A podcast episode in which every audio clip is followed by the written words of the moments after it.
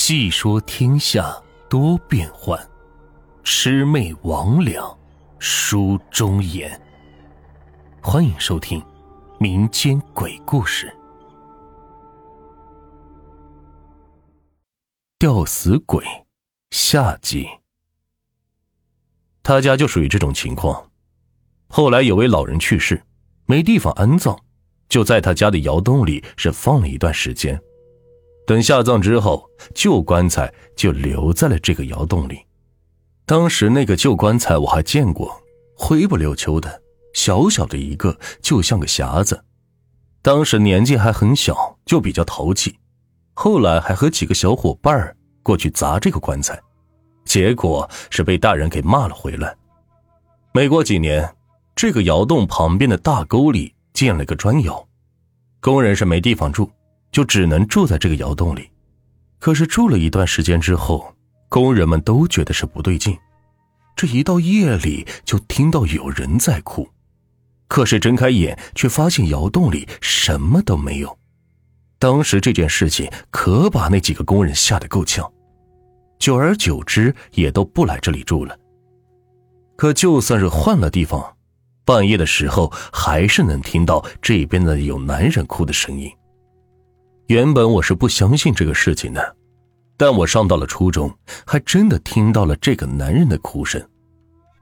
说在很早的时候，那个沟里有个老式的砖窑，烧砖需要二十四个小时有人看着，然后夏天就有好几个人在那睡，地上铺凉席，谁躺上面谁就笑，起来了就没事了。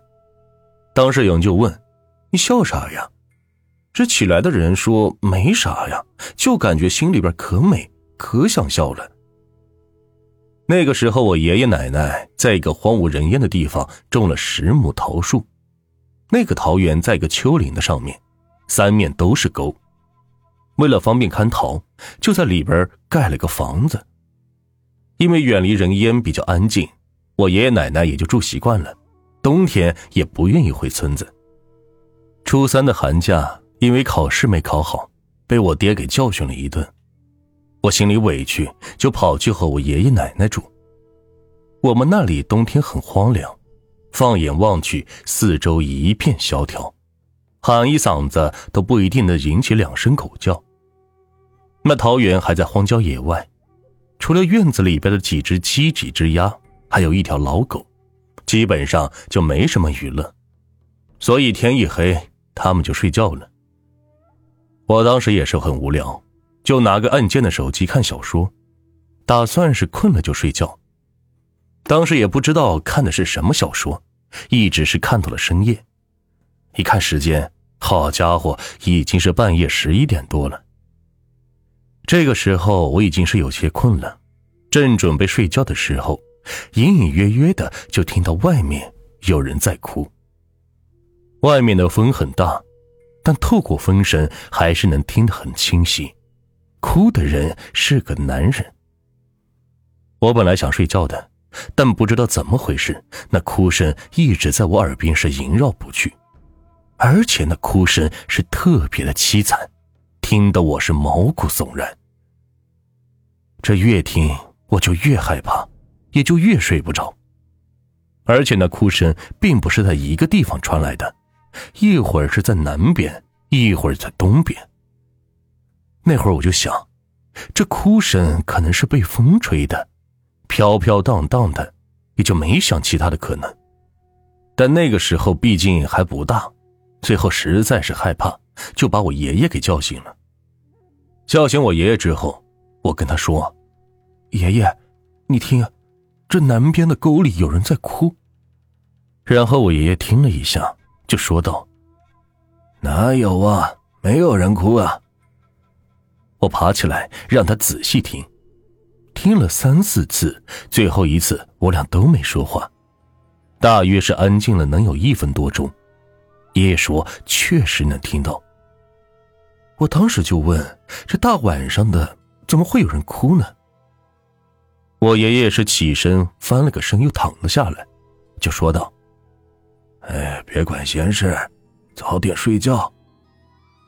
我心里害怕呀，但又想到一种可能，就问他：“爷爷，是不是有人迷路了？他要是在外面冻死了怎么办？”爷爷是嗯了两声：“嗯，可能是过路的，估计一会儿就走了。”爷爷说到这里，估计是睡不着了，又爬了起来，要给我讲故事。他嘴里的那些故事都是吓人的，大半夜的，我才不想听。爷爷听我说不想听故事，就闲聊起来，也不知道怎么的，就聊到那个在竹椅上上吊而死的男人身上。聊到这里，我忽然心中有一个想法，就问爷：“爷。”外面哭的这个人，不会就是那个上吊死的人吧？爷爷听了我的话，当时就骂道：“哎，别胡说，他都死了这么多年了。”可爷爷这句话一说完，外面那哭声忽然就停止了。就在我奇怪的时候，爷爷忽然是拉着我说：“快躺下睡觉。”我当时还奇怪呢。这聊得好好的，怎么忽然让我睡觉呢？我本来还不想睡的，但是被爷爷拉了一把。都几点了？快睡！爷爷说话的语气很严厉，有种不容置疑的威严。爷爷本身是个很和善的老人，见人都是笑呵呵的，跟我们这些小孩子说话从来都没有脾气。我看他这样，只好是关掉手机，钻进被窝。就在我钻进被窝的一瞬间，我听到外面的风声中响起了一阵脚步声。那脚步声很着急，几乎是小跑着过来，踩在地上是枯枝败叶，咔咔直响。听到脚步声，我心里莫名的害怕起来，就想问我爷爷：“这外面是谁呀？”可一转身就看到爷爷在我的身后。在炉火的照映之下，他正冲我轻轻的摆摆手呢。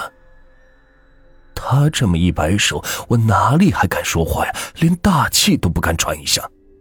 就在这时，门外传来了一阵轻轻的脚步声。那脚步声轻手轻脚的，就像是蹑手蹑脚在走路一样。我耳中就听着这个脚步声，来到了门口。然后瞬间门被敲响了，但是敲门声不大，就像有人在用手指头轻轻的叩门一样。听到敲门声，我非常的害怕，爷爷就伸手摸摸我的头，我心里才没那么怕。但是下一刻听到那人说话的声音，我又怕了。他扒在门缝那里，用很轻的声音喊着爷爷的名字，喊了一遍又一遍，但是爷爷根本就没搭理他。他在门外喊了能有十几分钟，似乎最后觉得无趣，才又轻手轻脚的离开了。第二天早上起来，桃园里的那条老狗是莫名的死了，眼睛都没有合上。看到那条死去的老狗，爷爷很难过，在桃园里挖了个坑，把狗就给埋了。埋狗的时候，爷爷跟我说，那人就是在竹椅上上吊的那个。这么多年，他一直在找替死鬼，也不知道是什么原因，一直都没有找到。半夜，他就会在下面那条大沟里边哭，哭着哭着就会走到桃园这里来。似乎是想找人说说话，可爷爷知道他是鬼呀，就没理过他。也不知道怎么的，爷爷说到这里的时候，我竟然有些同情这个人。不过爷爷交代过我，千万不能对这些东西心慈手软，不然最后倒霉的终归是自己。